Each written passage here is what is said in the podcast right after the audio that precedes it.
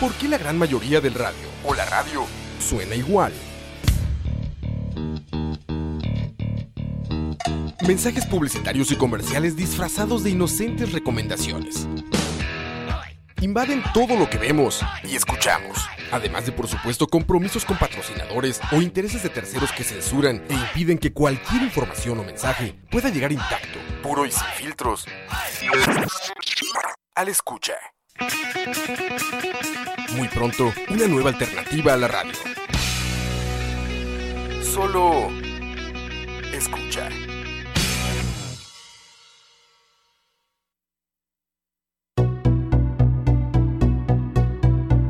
Buenas, Buenas, buenas. ¿cómo me les va? ¿Cómo están? Son un toque. Me escucho, sí. Ay, no, no, no, no me escucho, pero ahí, ahí. Ya. Yo ya me escucho, creo, no sé. Ok, digan, bueno, lo por importante es que nos escuchan ahí. Si alguien nos puede corroborar que nos escuchan, sería mejor. Sí. Eh, Buenas tardes, Buenas. bienvenidos a Malas Decisiones número 25. Eh, hoy, bueno, estábamos... No avisamos porque dicen, pues se nos olvida avisar que vamos en vivo y esas cosas. Pero bueno, aquí estamos, aquí estamos. Eh, hoy vamos a hablar de salarios. Así es. Eh, yo iba a hablar de deuda, pero después dije chin salarios, después yo dije salarios, después chin dijo deuda y al final quedamos con salarios. Eh, Pero bueno, vamos a ver. El- los salarios son un tema tal vez un poco prominente ahorita, ¿verdad? Digo, digo. Hay como razones por las cuales es un tema importante. Sí, tal vez eh, la más importante en este momento es que el magistrado Fernando Cruz lideró a la Corte Plena eh, en el día de ayer. La lideró y dijo que la reforma fiscal sí afectaba el funcionamiento del Poder Judicial eh, porque tocaba sus salarios. Que bueno, el primer, creo que de los primeros episodios que hicimos hablamos precisamente de la división de poderes. Hoy también una gran falla, no trajimos cervezas, madre. Yo tengo café. Yo no tengo nada, no tengo nada, es muy triste todo. Pero bueno, entonces, este, básicamente es un tema importante por varios motivos ahorita. Empecemos con lo principal. Eh, el, rubro más que, más que más afecta al gasto público en este momento es salarios. Entonces, por ahí es importante porque pues, el gasto público y, la, y el déficit fiscal es, es un tema que ha estado un poco importante, ha estado como, como relevante un poco últimamente. Si no han seguido las noticias, podrán, podrán los, los recomiendo verlas ahorita y van a ver que por los últimos tiempos estado un poco... Se ha hablado del tema. Sí, por favor, si nos están escuchando en este momento, eh, mándenos hearts y, y compartan el programa porque, bueno, hoy va a estar interesante después de ese fallo. Quisiera decir histórico, pero no, es recurrente ya, la verdad, eh, de la Corte Plena. No se les puede tocar ni con el pétalo de una rosa, dice el, el refrán machista, pero aquí aplica para la... Y para la Corte, que en realidad, este... Es... Es todo un tema. Pero bueno, Sí, bueno.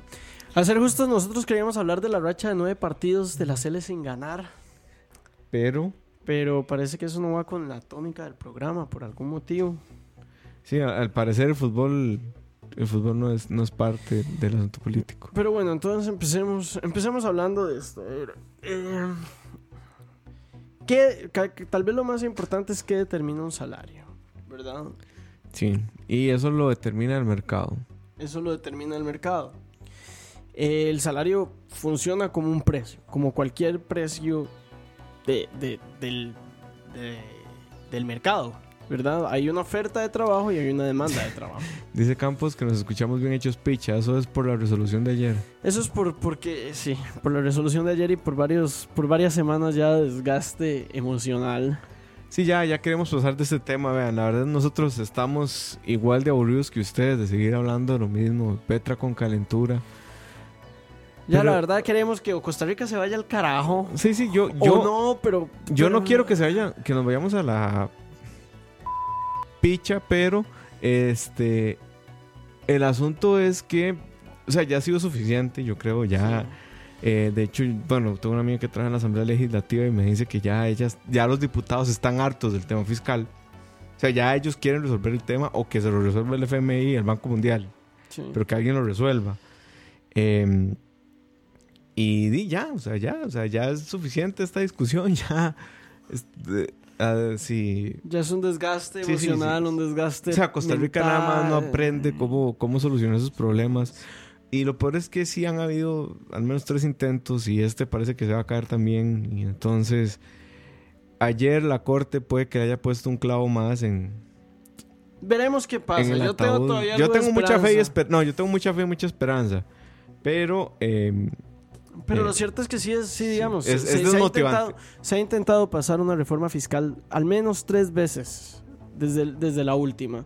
Y todas han fracasado y todas han fracasado por la misma razón. Todas han fracasado porque hay grupos de interés que quieren que todos paguen menos ellos. Y esa es la historia de una reforma fiscal. A ser justos, esa es la historia de una reforma fiscal, no en Costa Rica, sino en casi todo el mundo, pero Costa Rica por lo menos ha, mostrado particular resiliencia a resolver problemas inmediatos. Y yo creo que la gente todavía no cree que hay una que hay una crisis inminente si no se pasa una reforma y que y, y que tal vez no es una crisis a ver, tal vez lo- creo que la gente cree que es una crisis inminente porque ha sido inminente durante los últimos 10 años, pero lo que la gente no entiende es que es, es inminente en el sentido de que no, no terminamos el año. es inminente en el sentido que yo a hoy no sé si me van a depositar salario. Bueno, ustedes sabrán, yo soy empleado público. eh, yo no sé si me van a depositar salario aquí el 26 de octubre, que es la fecha de pago en el sector público. No sé si iré a tener un aguinaldo. Y no sé si iré a tener trabajo de aquí a enero. Sí. O sea, Pero bueno, Pero eh, aquí Michael, un saludo a 2930 Michael que nos... por primera vez por en vivo. vez en Saludos, vivo. Michael. Sorry, tal vez este no es el mejor. Este va a ser un despiche. Este no generalmente tratamos de ser ordenados y se va a la verga al final, pero hoy, hoy yo creo que nos vamos a ir a la verga desde el principio. Eh, y me quedo con las palabras de Pinky. Pinky escribió un artículo. Pinky es un amigo de Chin y un conocido mío que estudió economía.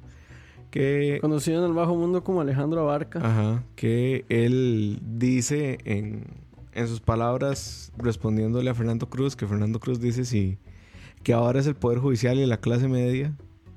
O sea, que tiene que ser la clase media y el Poder Judicial el que, el que resuelva la pobreza del país. Y entonces Pinky le dice que no, pero que con el accionar de ayer probablemente sí sean culpables de aumentar la, pro- de la- aumentar la pobreza en el país. Pero bueno, Pero bueno, centrémonos en centrémonos salarios. en salarios. Los salarios, como estaba diciendo, Se determinan, se por- determinan por... el mercado, casi siempre. Aparentemente en el caso del Poder Judicial no. Se ellos se lo determina- determinan. se lo determinan ellos mismos. Eh, pero bueno, los salarios se determinan por el mercado. ¿Y qué significa esto? Digamos, ah, hay oferta laboral y hay demanda laboral. Las Exacto. empresas son los demandantes de trabajo. Las empresas necesitan trabajo porque ellos tienen, hablando en un término muy marxista, porque la verdad es que la situación ha cambiado un poco, pero las empresas tienen el capital, son los capitalistas, dueños del capital, y contratan a las personas que son a, las, al- a la fuerza laboral. Ellos necesitan trabajo porque ellos tienen el capital para poder aprovechar y producir, y entonces contratan a la oferta laboral que son los trabajadores. Y ahí es donde entra Marx y dice que los capitalistas empresarios le roban la plusvalía al, Al, al, al Al- trabajador. Al trabajador porque fruto del trabajo del trabajador eh, el empresario se puede hacer más rico. Sí. Eh, y bueno, ahí, digamos, esa es la, la tesis marxista, pero lo, digamos, lo importante de acá es que, o sea, lo importante para, para la discusión que estamos teniendo, que es qué determina los salarios, es eso, eh, que se determina por la oferta y la demanda, y como toda oferta y demanda, depende de, de la cantidad de oferta y demanda que haya. Correcto, por eso es que eh, un ingeniero informático gana más que un politólogo, que un que eh, una persona industrial, sin- o sea, un ingeniero industrial no gana lo mismo que un informático. O que una Mm. persona sin preparación profesional. Correcto. ¿Por qué? Porque básicamente si hay una oferta laboral muy grande, Ujú. eh, los, los, los empresarios tienen el, se pueden dar el lujo de bajar los salarios. ¿A, a qué vamos con esto? A que el, el empresario puede decir, Mae, em, mira, ¿para qué te voy a contratar a vos por 20 colones si eh, este Mae acá me está cobrando 10? Eh, ¿Qué es lo que pasa cuando, en, el caso contrario, que hay mucha demanda y muy poca oferta de trabajo? Pasa lo que pasó con el chavalo de 21 años que trabajaba en... No, que era estudiante universitario. Eh, resultó ser un genio y Google llegó y lo contrató como por 100 mil dólares mes. Sí, e- exacto. Llega Google y dice, Mae, eh, necesitamos a alguien que sea un genio y Mm. que tenga 21 años y, y que, y que tenga una habilidad increíble que nadie pueda tener. Entonces, Que de repente, y eso ya lo habíamos hablado en algún momento cuando hablamos de mercado laboral, eh, de repente esas son las menos, ¿verdad? O sea, ujú. pero bueno, tal vez aquí, a- entrando a otro tema, esa es la razón por la cual los futbolistas ganan tan bien o tan mal, ¿verdad? Sí, por eso es que Cristiano Ronaldo gana lo que gana, porque el Real Madrid necesita a alguien que juegue como Cristiano Ronaldo. Y pues si alguien puede conseguir a alguien que juegue como Cristiano Ronaldo, eh, pues ahí, ahí le puede dar competencia, ¿verdad? Pero estamos hablando de que son muchos clubes y no es tanta la gente que juega como Ronaldo, como Messi, como Neymar, como Mbappe. Eh, entonces, eso es, lo, eso, es, eso es lo importante. Ahora, eh, en Costa Rica tenemos leyes laborales, gracias, gracias a Manuel Mora, y eso es muy bueno. Eh, entonces existe lo que se llama el salario mínimo. Eh, Ujú. existen tesis en contra del salario mínimo y existen Tesis a favor. Yo soy la de los que mayoría está a de las favor. perso- la, la mayoría de las personas estamos a favor, pero es importante mencionar que sí existe gente que cree que el salario mínimo es un problema y aquí me gustaría hacer una aclaración.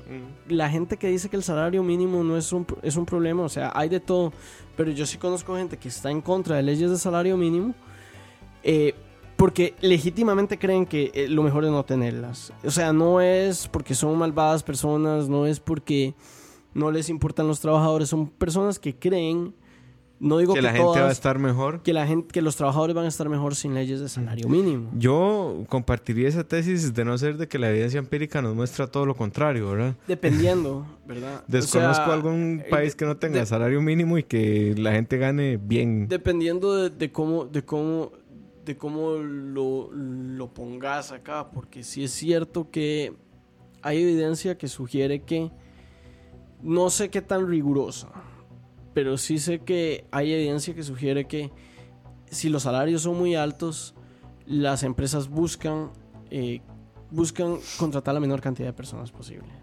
Y entonces no es una cuestión de que los salarios son muy altos, es una cuestión de que aumentas el desempleo. Sí, de repente, pero bueno, eh, con la concentración de la riqueza actual, con las tecnologías quitando los puestos de trabajo y abaratando el costo de la, de la manufactura, yo creería que el salario podría no, Es que no, no ser uno, uno de esos Sí. puntos tan importantes. Yo creo que en este momento, por lo menos en Costa Rica, es necesario. Es necesario el salario mínimo y yo me atrevería a decir que es necesario aumentarlo a, O sea, a lo que a- está ahorita. aún con el salario mínimo, hoy día el 40% de las personas en el sector privado no perciben el salario mínimo, perciben menos. Sí. sí, Entonces sí. es complicado, ¿verdad? Y eso, digamos, esa es otra, otra, otra razón por la cual alguna gente está en contra de las leyes de salario mínimo. Porque básicamente lo que hacen es. O sea, el argumento de estas personas, de nuevo, yo no suscribo esta tesis, pero es el argumento de estas personas, es que eh, y- y lleva a las empresas a contratar a las personas debajo de la mesa y probablemente no con las mejores condiciones. Correcto. Eh, aquí, bueno, hay, hay suficiente espacio como para trabajar tesis y demás, pero yo quería traer varios casos interesantes. Por ejemplo, en España, el- la semana pasada, Pablo Iglesias y el nuevo presidente de España, Pedro. Sánchez, eh, firmaron un, un acuerdo de subir los salarios mínimos de obreros. Eh, el salario mínimo con paga de 12 meses iba a subir a 1050 euros mensuales y el salario de paga de 14 meses subía a 905 eh, a 900 euros. Eh, ahí hay varios problemas y unos factores políticos interesantes, como por ejemplo que, y esto me lo dijo un español hoy, los estatutos de Podemos, perdón, los estatutos de Podemos, eh, que es el partido Pablo Iglesias, dice que ningún partidario suyo va a ganar más de tres veces el salario mínimo de un obrero.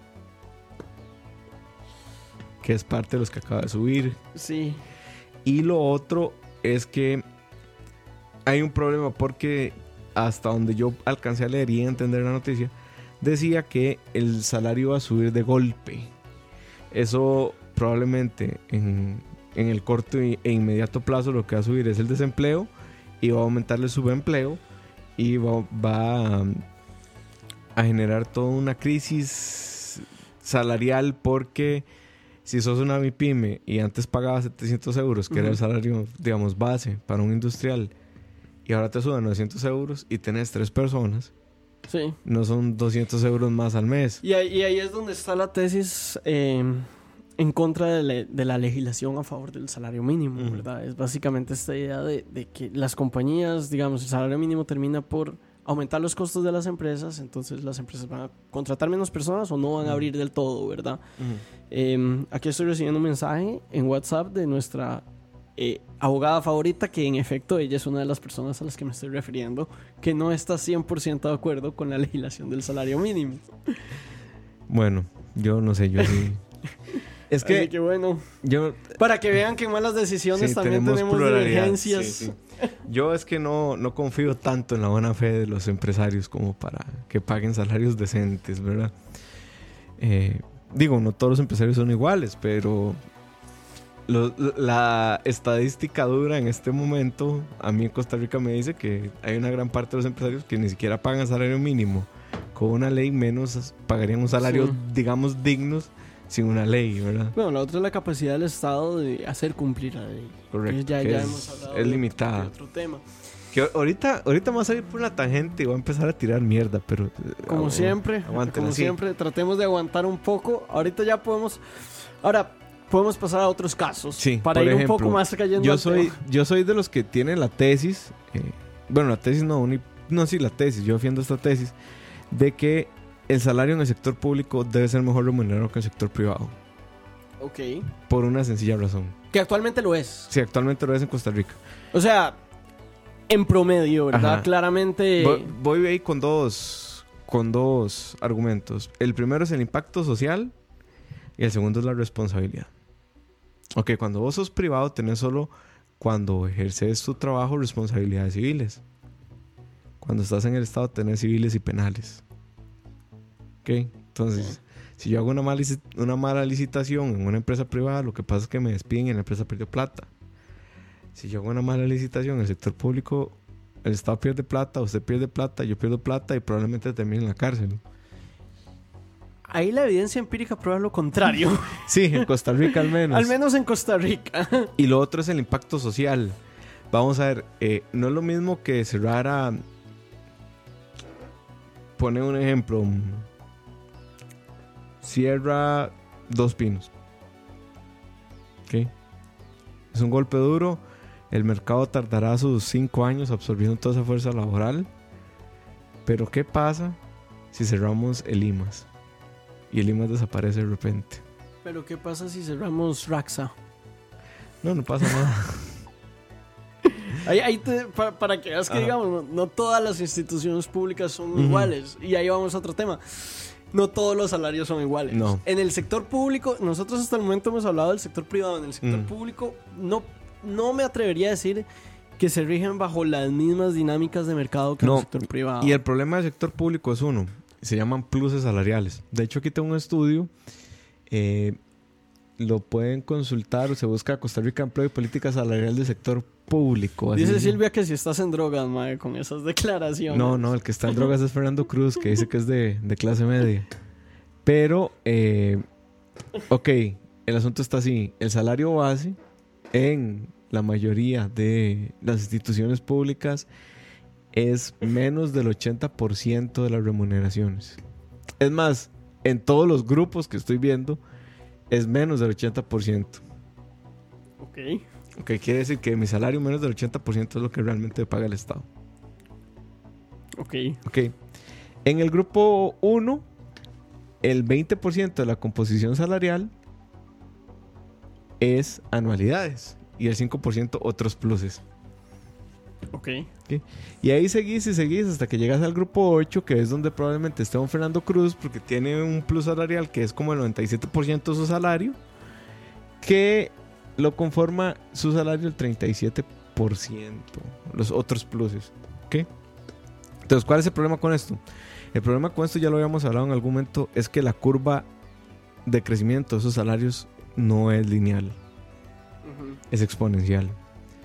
Porque son pluses de dedicación exclusiva, son pluses de prohibición, son anualidades, son carrera profesional, aguinaldo, etc- etcétera. Bueno, el aguinaldo no es un componente salarial como tal, es un salario más, pero em, esas esas composiciones salariales a mí me parecen ridículas. Ujú. O sea, vamos a ver un profesional en el estado, profesional sin salario base, su salario base son 600 mil colones, 660 mil colones.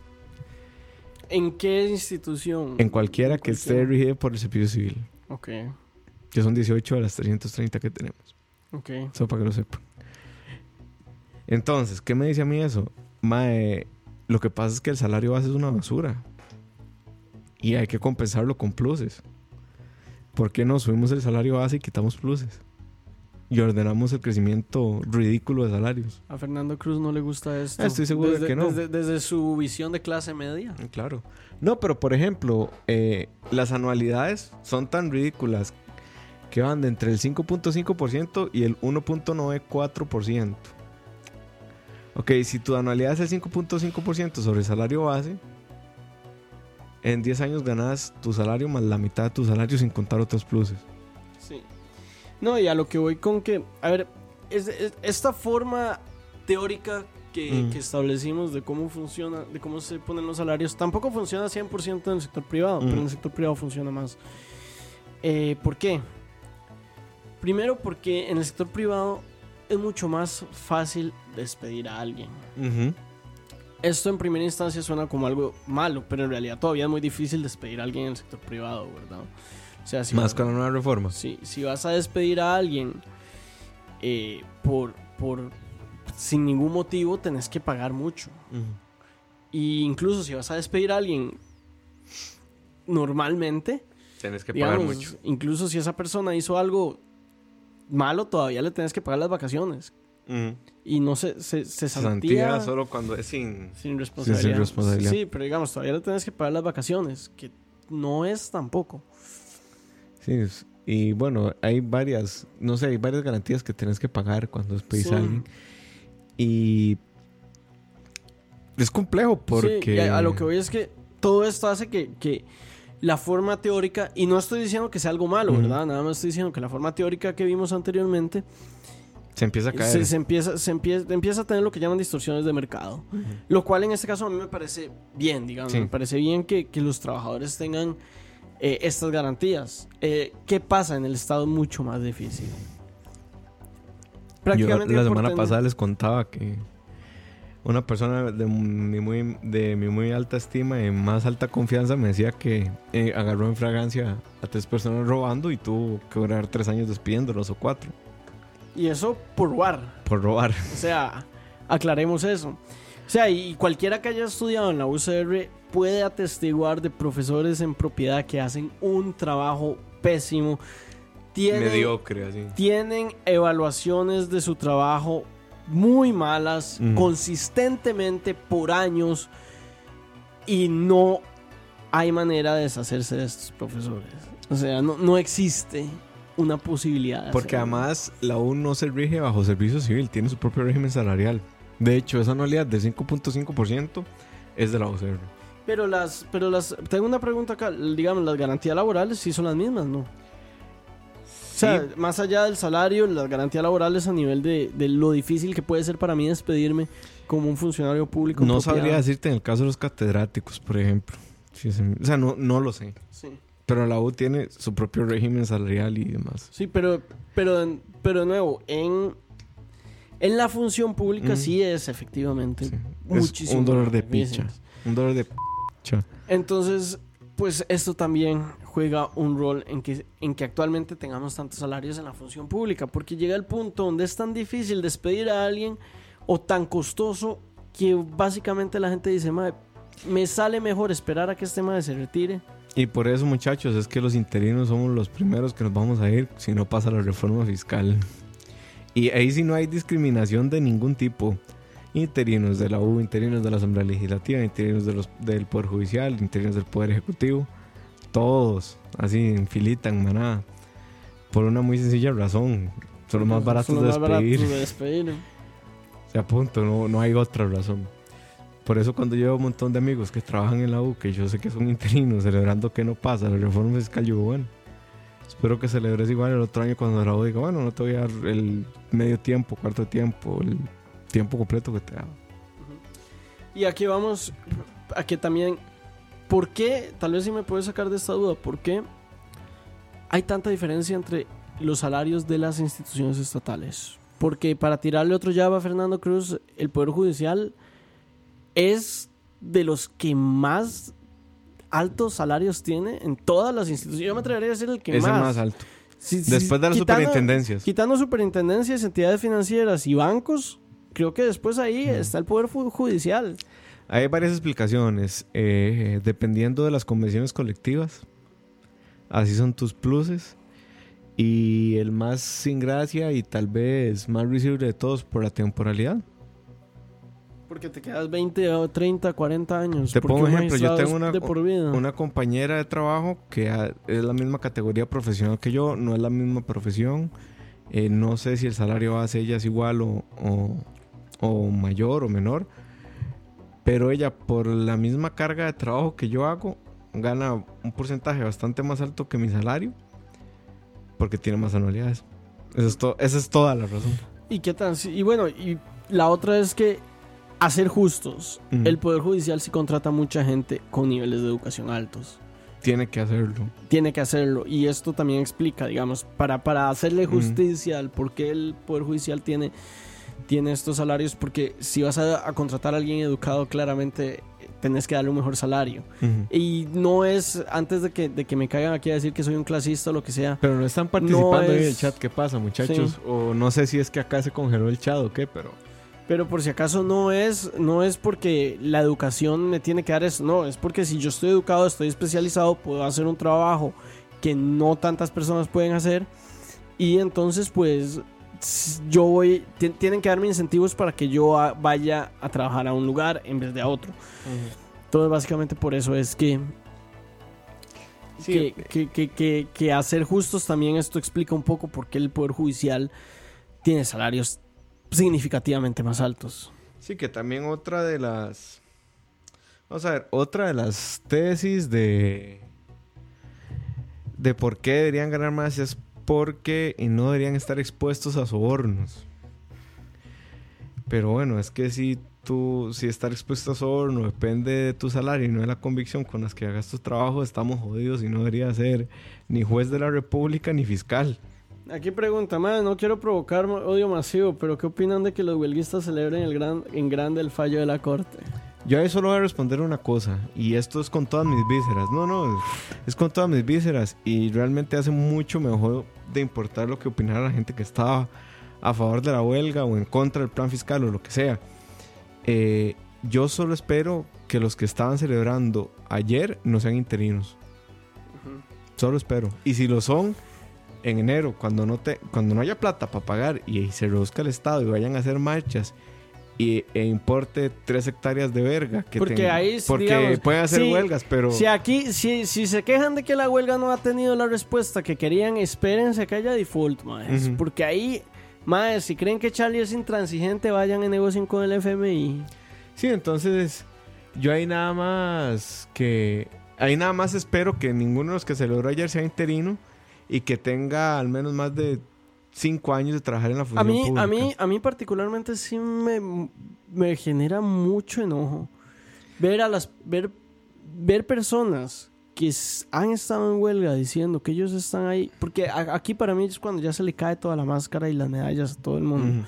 Personas que han estado ahí en huelga diciendo que es que están en huelga por por por que Por sector luchan pobre. por las personas más pobres, por las personas que no tienen un salario y celebran un fallo que a todas luces, en el propio fallo dice, es para defender nuestros salarios. Tal vez no lo dice así, pero ¿qué es decir? Es lo no que se queremos infiere. o sea, ¿qué, qué es decir? No queremos que la ley fiscal nos apruebe a una institución que como el 90% del dinero sean salarios.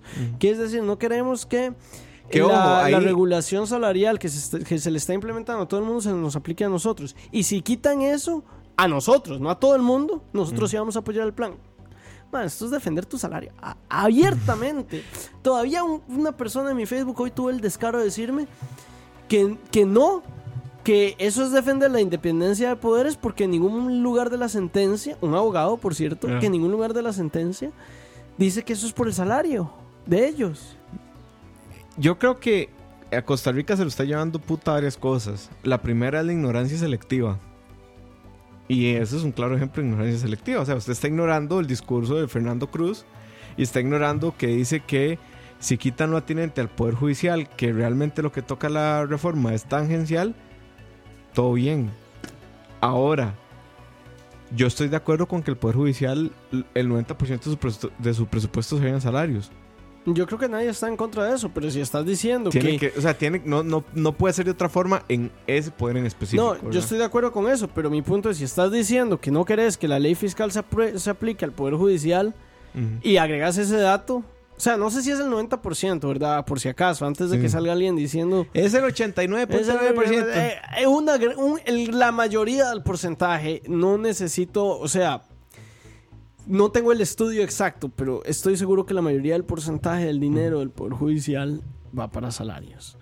Y al mismo tiempo, y, y- y si estás diciendo que querés que la regla fiscal no se aplique al- al- a, a tu institución, básicamente estás diciendo, no quiero que me bajen los salarios, Sí, que, que ya son altos. O sea, que ojo ahí, no es. eh, eh, es que es todo un tema, porque.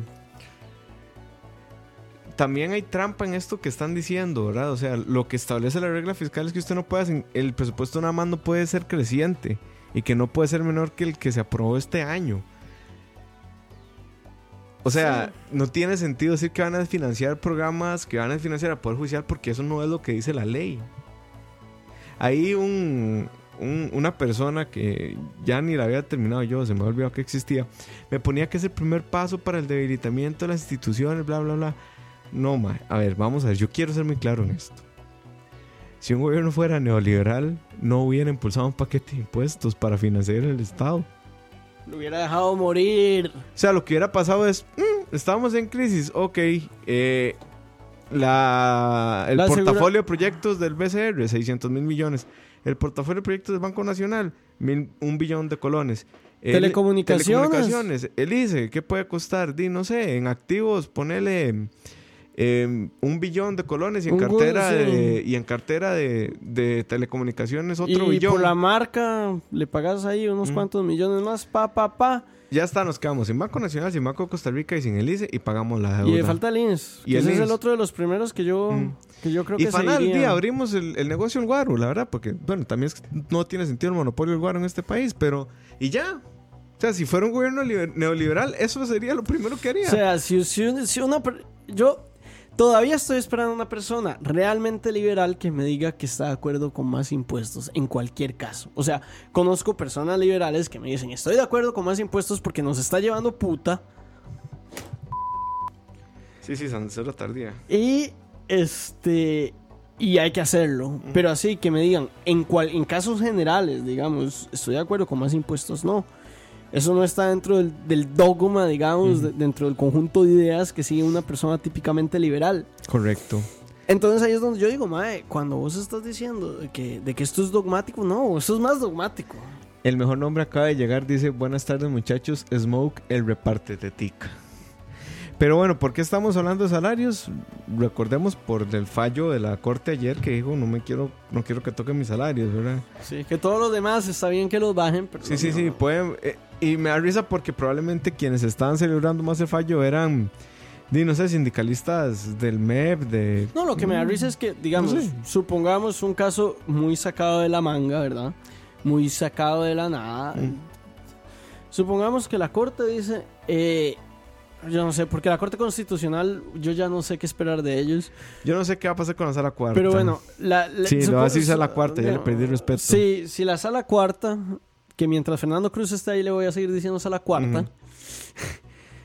Si la sala cuarta llega y se saca algún un fallo de esos locos que se saca de la mano, que dice, ok, vuelve esto a primer debate y se necesitan 38 votos, a menos de que se pueda cambiar la, la, Los capítulos los que tocan el tocan Judicial, el Poder Judicial. que son, y llega- que es el título cuarto, si Y de pura casualidad, alguien puso una moción que decía eso, yo no sé, hay, yo, hay tre- 500 mociones, no me leí todas. Es 800. Posible, 800. Es posible que alguien haya puesto una moción así y la sacan.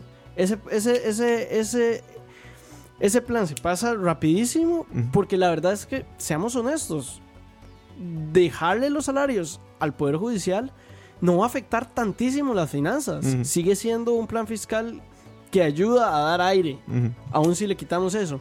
Entonces pasa rapidísimo y lo que se va a ganar toda esa gente que está celebrando es que a ellos sí los van a joder, pero el Que Poder Judicial va a seguir con sus privilegios y en su Olimpo viviendo, comiendo Sí uvas y es- tomando es, vino. Es muy sencillo. De algún lado va a salir esa plata que no le van a quitar al Poder Judicial. Punto. O sea, no, o sea, no, no, no hay que ser un genio. O sea, es dos más dos. O sea, de algún lado tendrá que salir esa plata. Dice Smoke, el repartetetica. Me hicieron dejar de jugar por escucharlos. Espero que se sientan orgullosos. Muchas gracias. Muchas gracias. Nos alegra estar llevando un poco de rants a, a la comunidad. Dice Gustavo, entonces hagamos algo, ponemos el Poder Judicial, no es lo que la FAE que pase y ya para ver si siguen celebrando. Sí, yo Sí. creo lo mismo. Que, ¿Por qué? Que esta- ahí sí, ahí sí voy a ver descontento contra Fernando Cruz. Ahí sí le van a quemar con gasolina ese mostacho horrible que tiene. que vamos a ver, ahí, eh, ¿por qué pasa el criterio de 29 a 38 votos? Eh, porque sería, según la Corte, una afectación del Poder Judicial y en ese sentido, eh, si un poder va a afectar al otro, tiene que pasar con mayoría calificada, eso es todo. Por eso es que se ocupan 38 votos, nada más. Y no hacen falta tantos, faltan tres, nada más. Que por si acaso, digamos... Que yo, sa- ¿sabes qué me gustaría ver? Y aquí sí voy visceral, así ya, con todo mi odio. Aquí no hay argumento técnico, aquí no me importa la repartición de la justicia. Que por cierto, que si el argumento era que si ganaba, que hay que ganar bien para evitar ser eh, cómplices de corrupción, el cementazo viene a votar esa tesis en dos segundos. Sí.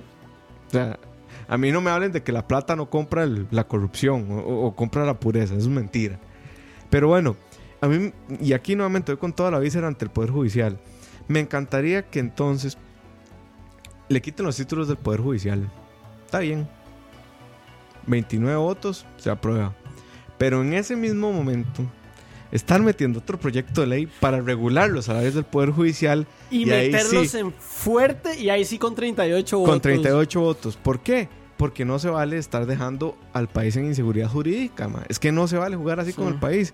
Pero bueno, también es que el fallo no está en contra del plan fiscal como tal, ¿verdad? O sea, eh, si ustedes leen el fallo a los, a los, digamos, el fallo de los salarios, le voy a poner yo.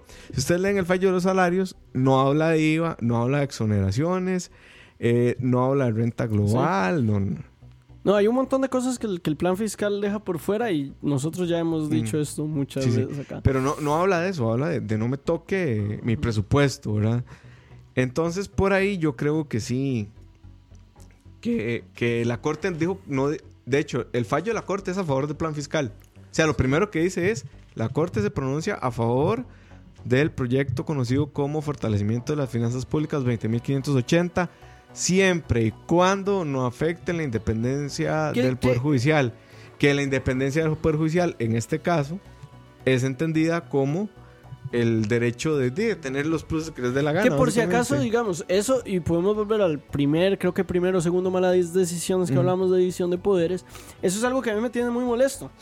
Eh, la división de poderes es un argumento, digamos, se crea bajo la idea de que, este, de que no se pueda abusar del poder, ¿verdad? Básicamente es yo no puedo, yo no puedo hacer cumplir la ley, hacer los juicios y crear las leyes una misma persona porque eso genera incentivos para que la persona gobierne o legisle o emita criterios o emita juicios en nombre propio. O sea, en no, primando el beneficio propio sobre el beneficio de los demás. literalmente aquí se está utilizando el mismo argumento de la, de la, de- de la, de la división de poderes para hacer lo que la división de poderes se creó para evitar.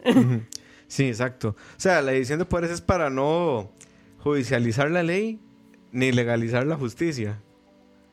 Pero Y eso es lo que está pasando. Vamos con comentarios. Dice Pillsbury. Se podrán lograr 38 votos. Por ahí Gustavo dice que si, si creemos que se convenzan a tres. Yo, creo, que, sí. Yo, creo, que, el, que el Ejecutivo va a poder, no sé a qué costo. Sí. O sea, y para ser honestos, yo a, a este punto, si vamos a convencer a tres, que sea el costo que sea. O sea, Sí. y no me malentienda, pero es que yo preferiría poder tener un medio estado que asegure que medio asegure los derechos a no tener un estado que no asegure ningún derecho. Sí. Dice por aquí Jeffrey, dejan los procesos al judicial, equilibran ellas fiscal con despidos y entonces Albino llama a otra huelga por los despidos. Es probable, pero, Pero el yo- artículo 192 de la Constitución es clara.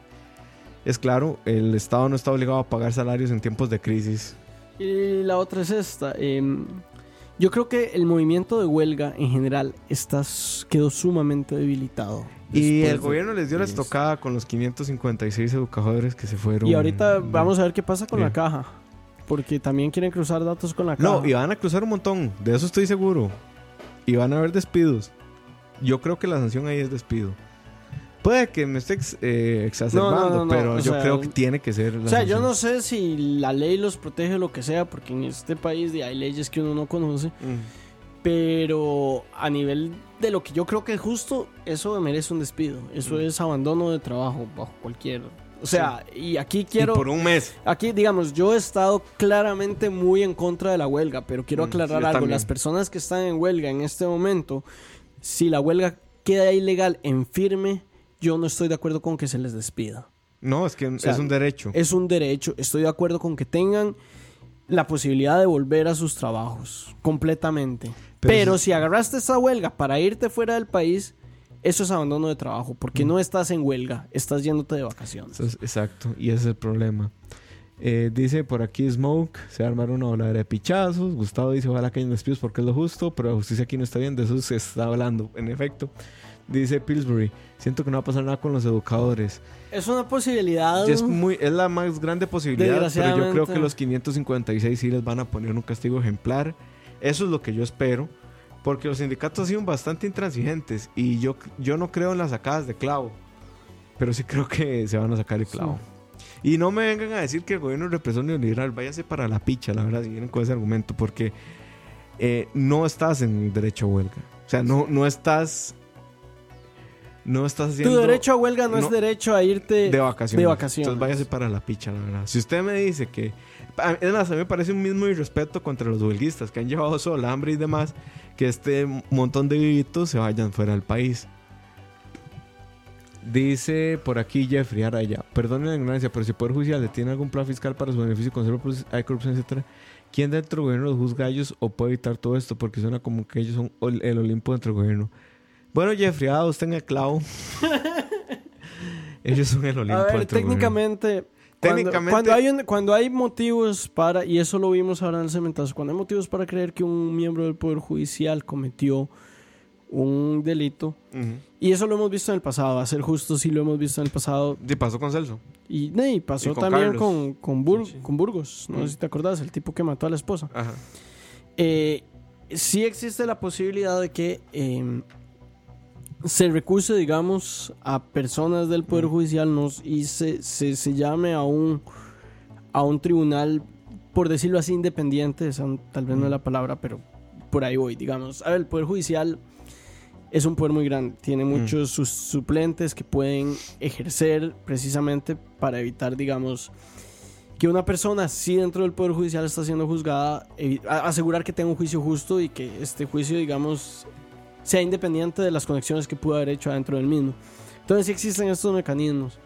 Pero en la práctica sí es cierto que un miembro del Poder Judicial es muchísimo más difícil juzgarlo Mm, Vamos a que ver. un ciudadano. Si, el, si la Asamblea Legislativa quisiera sacarse el clavo con el Poder Judicial, lo puede hacer. Habría que poner de acuerdo 38 más, que no haya un error en el procedimiento. Y ahí está. Y se sacan el clavo. Es así de Sí. sencillo. ¿Cómo? ¿Por dónde? No sé.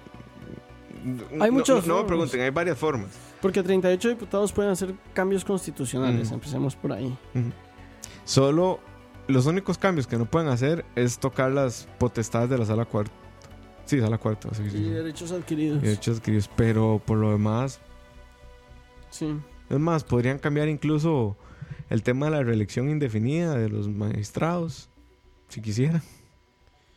Pero bueno, eh, siempre terminamos Hablando de. de otra vara, pero no importa, ya están los últimos 15 minutos y son los 15 minutos del rant. Dice Gustavo, ¿creen que los educadores son gran parte del problema de Costa Rica? O sea, como la mayoría de los, educadores son los que defienden la huelga sin argumentos reales y ellos son los que buscan las nuevas generaciones. Veamos, yo no creo que no, que no tengan argumentos. O sea, hay argumentos de fondo que yo... A ver, yo te. Yo te Cada vez se han ido quedando con menos, Sí. eso sí. O sea, cada vez, cada vez más los números siguen diciendo Sí, cada vez hay una. Cada vez se demuestra más que los argumentos. Cada, cada estudio que sale, cada vez que se, se, se revela algún tipo de nueva información, mm, se le queda un argumento a- al movimiento de huelga. Correcto. Y lo que va a pasar es que al final lo que quieren es defender. di- Ahora, este, yo no me atrevería a decir que el- muchos de los problemas de Costa Rica son con los educadores. Sí creo que es con la educación. Mm. Yo no le echo la culpa 100% de eso A quienes educan. A, quienes educan. Mm. Eh, a ver, yo conozco bastantes compañeros míos que son educadores y que pese a que he tenido encontronazos muy fuertes en los últimos días por razones Mm. obvias, yo sé que ellos hacen un buen trabajo o por lo menos hacen el mejor trabajo que pueden hacer. Eh, yo creo que el problema de Costa Rica es con el sistema de educación en general. Sí. Es, es un sistema O sea, no, no, puede, complicado. no puede ser posible que estudies en secundaria cinco años cómo funciona el Estado y salgas y no sabes cómo funciona el Estado. O sea, tenés clases de estudios sociales y cívica, pero salís sin saber nada ni de estudios sociales ni de cívica. Sí, y, y la vez pasada yo me acuerdo alguien me dijo, es que no todo el mundo termina la secundaria. Y yo, bueno, muchas de esas cosas se ven en primaria. Y me dice, no todo el mundo eh, termina la primaria. Y eso es cierto, digamos. O sea, hay un 1% de la población de este país que no sabe leer y escribir, menos del 1, pero existe. Y, y sí es cierto que no todo el mundo termina la primaria y no todo el mundo termina la secundaria. Pero estas, digamos, estas falencias en su mayoría las he visto, si no en todos los casos, en personas que terminaron la primaria y la Mm. secundaria. Creo que si no terminaron la educación diversificada. Sí. Entonces, a ver, yo no le echaría la culpa a los educadores. Creo que sí es necesario reformar nuestro sistema educativo. Y Sí. creo que, Creo que eso no va a ser para este gobierno. creo que desgraciadamente este gobierno tiene otras prioridades. Y no necesariamente. Desgraciadamente no, di, Sí, son las que tiene que exacto, tener. Exacto, y eso ayuda. No necesariamente por las prioridades que se sentó este gobierno, sino por las prioridades que la situación Mm. ameritan. Dice Jeff, Jeffrey Araya, pregunta random. ¿Cuál es la institución pública más grande del país en cantidad de trabajadores? MEP, Poder MEP. Judicial o otro. MEP, 80 mil trabajadores. Y por ende también es la que paga más salarios. Y aclaremos algo, los salarios del, del Ministerio de Educación Pública en muchísimos casos no son altos, son bajos. Sí, lo que pasa es que el MEP tiene otro régimen salarial. O sea, no es el mismo el servicio civil. Y sí, digamos, es un hecho empírico que si entras al MEP como educador ganas más que en el sector privado. O sea, ningún colegio te va a pagar lo que Ahora, la mayoría de las personas en el sector privado ganan menos del salario mínimo. del salario, no, no, ganan menos que sus contrapartes en el sector Sí, en público, general. ¿verdad? Bueno, depende. Depende del profesional. Los ingenieros sí ganan más en el sector privado que en el sector público, por ejemplo. Sí, pero digamos, a nivel general, los estudios sí demuestran que De hecho, por en aquí está el promedio, dato. sí, en prome- sí, búscalo, en promedio, los, los, las personas del sector público ganan mejor y por supuesto que sus garantías son mucho mejor, eh, mucho mejor aseguradas. me Eh, pero sí, y a lo que voy con esto, tal vez un detalle que dejamos antes del, que, que dejamos de decir importante antes del rant es que di, los, los empleados públicos ganan su salario a base de los impuestos y los impuestos los ganamos todos. O sea, cuando yo escucho a un, a un- con, con todo el respeto de, de todos los funcionarios públicos que conozco, cuando yo escucho a un funcionario público decir, es que yo también pago impuestos, eh, mi respuesta básicamente es, a menos de que pagues todo, literalmente todo tu salario en impuestos, eh, estás obteniendo más en salario de lo que pagas en impuestos. y, y no estoy diciendo que eso es algo malo, pero, pero eso es claro, es decir, es obvio, es, es- es aritmética básica. Entonces, sí es cierto que le estás no costando, digamos, no me gusta usar la palabra costar, pero le estás generando al Estado un desembolso más grande del que, Correcto. del que le estás dando. Por ende, sí estás contribuyendo al déficit. En, contra- en contraste con un, con un trabajador del sector privado que, que, bueno, pagamos impuestos y literalmente todo lo que nosotros pagamos en impuestos viene de- de- del- del salario, digamos, Mm. viene de, las arcas privadas, Correcto. no de, no de lo que se recolecta de impuestos. Sí. Dice. Bueno, aquí está el, el dato. Dice: para evitar comparaciones equivocadas, se deben cotejar salarios promedio en categorías ocupacionales similares. A nivel profesional se observan pocas diferencias entre el gobierno central y el sector privado, particularmente en gerentes, profesionales e intelectuales. La relación es uno a uno. En el resto del sector público, esas categorías presentan un salario que superan 24 y 27% del pago privado. En síntesis, no hay diferencia significativa. Datos del gobierno de Costa Rica, pueden buscarlo en en- los en mitos y las a- a- sobre empleo público. A nivel. A nivel. Según lo que, lo que acabas de leer, no hay diferencia significativa a nivel profesional. Correcto. A nivel. No Ah, profesional, sí hay. Sí, sí, hay del 24 y 27%. Eh, dice Gustavo, salud, gracias.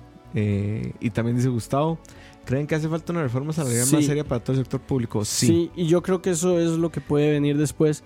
Y ahí yo me sí, atrevería a decir nos que- confesados. Y, y yo me atrevería a decir que esa es la verdadera razón de la huelga. En muchos casos, las Oponerse a la... La a gente sa- la huelga fue una forma de mostrarle a la fuerza al gobierno para que el gobierno ojo, no ojo. Diputados recortan 1.389 millones al Poder Judicial. Ojo. Esas noticias de hoy dice... Para compra de vehículos contó con respaldo de siete legisladores en Comisión de Asuntos Hacendarios. Maquinaria, equipo inmobiliario, varios programas. Fue presentada por David. Pero La moción fue presentada por David Gursong del Partido de Liberación Nacional. Contó con el respaldo de sus compañeros Viales, Gustavo y Hernández Silvia. y eso fue hoy, o sea, Hoy acaba de pasar además Xiomara Ramírez y Arlan Hopel, Hopelman, no sé cómo se dice, de Restauración Nacional y otro Roberto Vargas del Partido Republicano Social Cristiano. En específico, los programas a los que se les aplicó el recorte son Dirección y Administración, Servicio Jurisdiccional, Servicio del Ejercicio de la Acción Penal Pública, Servicio de la Defensa Pública, además del Servicio de Atención y Protección de, de Víctimas y Testigos. En contraste, los dineros serán girados al servicio de la deuda pública. Dice, se sacaron el clavo. ahí sí. Vamos a ver, cada vez hay más tensiones en todo esto, ¿verdad? Sí, yo, Yo diga- no sé si esto sea la decisión más sabia. Sí, yo tampoco. Ya vamos a empezar en un revanchismo institucional que no le conviene a nadie. En momentos tan tensos, aquí lo que acaba de hacer la Asamblea Legislativa es decirle al Poder Judicial, si usted cree que usted se manda solo, se le olvidó Rousseau. Eso es básicamente lo que acaba de pasar.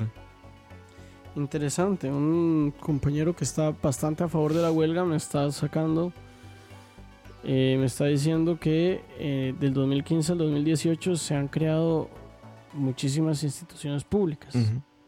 Y ese sería un argumento más bien en contra de la deuda en mi mente, pero bueno.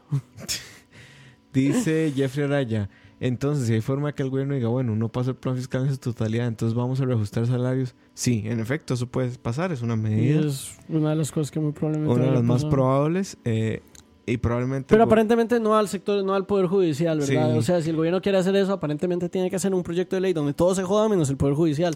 No, porque la Constitución, el 192, establece que no hay necesidad de pagar salarios. Entonces, yo creo que lo que puede pasar es lo siguiente, eh, para afectar, o sea, para cortar a la mitad el gasto, que es un instrumento válido. Bueno, no sé si puede pasar porque son derechos adquiridos a staffs y saldría más barato despedir.